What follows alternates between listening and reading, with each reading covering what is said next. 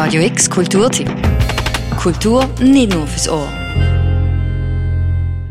Sie haben verschiedene Namen, Formen und Figuren. Sie sind schön anzuschauen, aber auch nützlich. Unsere Basler Brunnen. In der Basel-Stadt alleine zählen wir über 200 öffentliche Brunnen, die das historische Stadtbild prägen.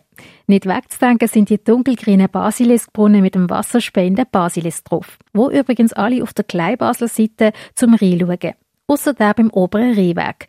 Der soll nämlich zum Fotografieren das Münster im Hintergrund haben. An Brunnen hat Basel eine grosse Vielfalt zu bieten. Der Roger Reppmann ist Stadtführer in Basel und erklärt uns, wieso Basel eigentlich so viele Brunnen hat. Hat vielleicht ein bisschen mit der Bedeutung von Basel zu tun. Schon in antiken Zeiten war es äh, wichtig für den Handel. Wir haben Handelsrouten, die da durchgehen, die burgundische Pforte. Und äh, da haben auch schon die Römer erkannt, dass ein wichtiges kleines Städtchen auch eine gute Wasserversorgung haben muss. Davon zeugt beispielsweise noch der römische Sodbrunnen auf dem Münsterplatz. Und mit dem Wachsen von der Stadt es sind dann auch mehr Brunnen dazugekommen. Also, wo viele Brunnen, da viel Bedeutung.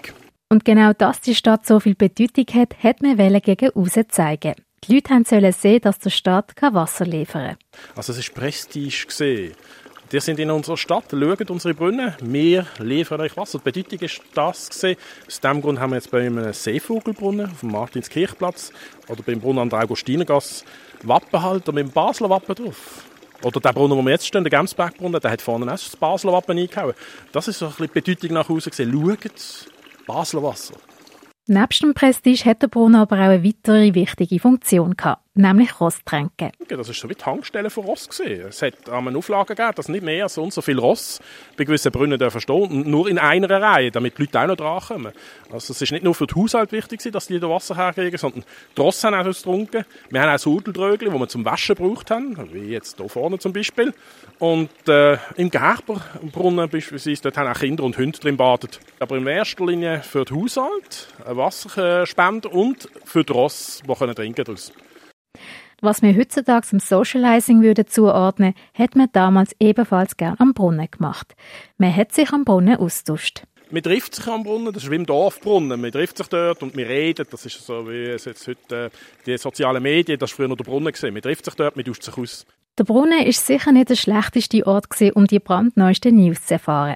Eisenbrunnen ist da. Gemsbrunnen, also im Gemsberg, da, ist, äh, da hat es schon im 13. Jahrhundert einen Brunnen gegeben, der einfach ein Sodbrunnen war, der nicht sehr viel Wasser gebracht hat. In späteren Zeiten ist es Brunnenwerk gekommen, das Wasser von außerhalb gebracht hat und seither ist dann das Wasser gesprudelt.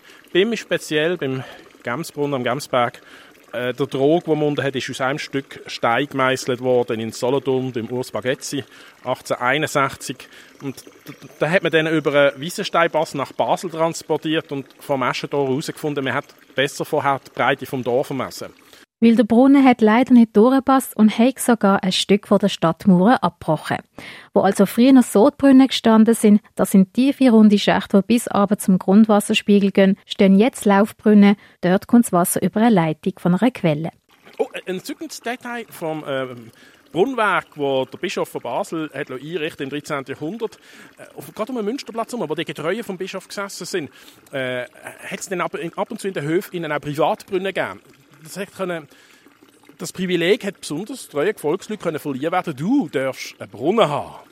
Und dann hat er einen eigenen Brunnen gehabt, bei sich im Hof. Das war etwas ganz Spezielles. Gewesen. Wenn er nicht gut da hat, hat man den Brunnen auch wieder können wegnehmen können. Privilegien haben nämlich auch die Eigenschaft, dass man sie wieder entzieht, wenn man sich nicht wohl verhält. Dass es einem gut geht, hat man damals auch mit der Verzierung der Brunnen gezeigt. Man sieht es manchmal auch am Stock. Das ist meist ein säulenförmiges Objekt in der Mitte vom Brunnen. Auf dem Gemsbrunnen zum Beispiel steht der Gems aus Gusseisen auf dem Stock. Es ist eher eine einfache Schmückung vom Künstler Rudolf Heinrich Meili. Denn Gusseisen ist eine Zeit lang ziemlich Mode gewesen. Aber es gibt auch aufwendigere Stöcke. Ein ganz schöner ist der vom Fischmeerbrunnen. Das äh, haben wir sehr schöne gotische Figuren drauf. Der Heilige, äh, Engel, Zierweg. Man kann auch zeigen, dass es eine Stadt ist, die Geld ausgeben kann für einen schönen Brunnen. Oder äh, der Brunnen, den wir haben vor, ähm, vom Rebhaus, der Rebhausbrunnen, ist übrigens früher an der Griffengasse vorne gestanden, nicht immer beim Rebhaus. Der ist auch sehr schön mit der Renaissance ähm, Kunst geschmückt, mit Musen, die drauf musizieren. Also, wir hätten damit können zeigen schau, aus was du dein Wasser trinkst, wir haben Geld. Die schöne Verzierung vom Fischmarktbrunnen hat aber auch etwas Praktisches gehabt. Wir haben oben verschiedene Heilige drauf. Also das ist der heilige St. Peter, das ist St. Peter, das ist äh, St. Johann, der heilige Johannes, und das ist äh, Maria, Mutter Gottes. Die sind früher noch mal anders gestanden. Der Brunnen Stock, der ist so ausgerichtet, dass Maria zum Münster schaut und Petrus zum St. Peter und Johannes Richtung St. Hans. 1918 hat man den Platz umgestaltet und nachher beim Aufstellen nicht gut aufgepasst. Seither steht der Schein in die verkehrte Richtung. Also Maria schaut schon lange nicht mehr auf zum Münster. Aber was soll's, das merkt niemand, das lassen wir jetzt so.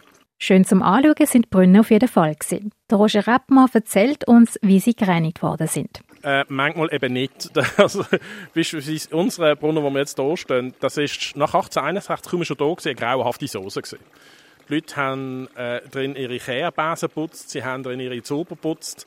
Also das Wasser ist von einer grässlichen Qualität. Also man hat direkt aus der Röhre genommen, aber nicht aus dem Trog raus.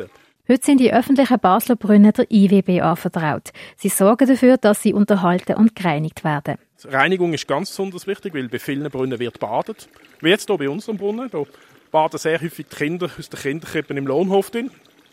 Wo badet wird, bleiben Sachen zurück. Sonnenöl, und Schweiß etc. Da muss man schon viel reinigen und umso mehr, dass sie ja auch Trinkwasserbrunnen. Gut, das Wasser kommt aus der Röhre, das ist nicht so schlimm, aber ähm, es äh, wird immer wieder von Leuten gefragt, kann man das trinken? Ja, bei uns kann man das trinken. Die Basler Brunnen sind von der Stadt nicht wegzudenken. Sie gehören zum Stadtbild und hinter vielen Brunnen steckt auch eine Geschichte. Für Radio X, Alexia Mohana das. Radio X Kulturtipp. Jeden Tag mehr. Kontrast.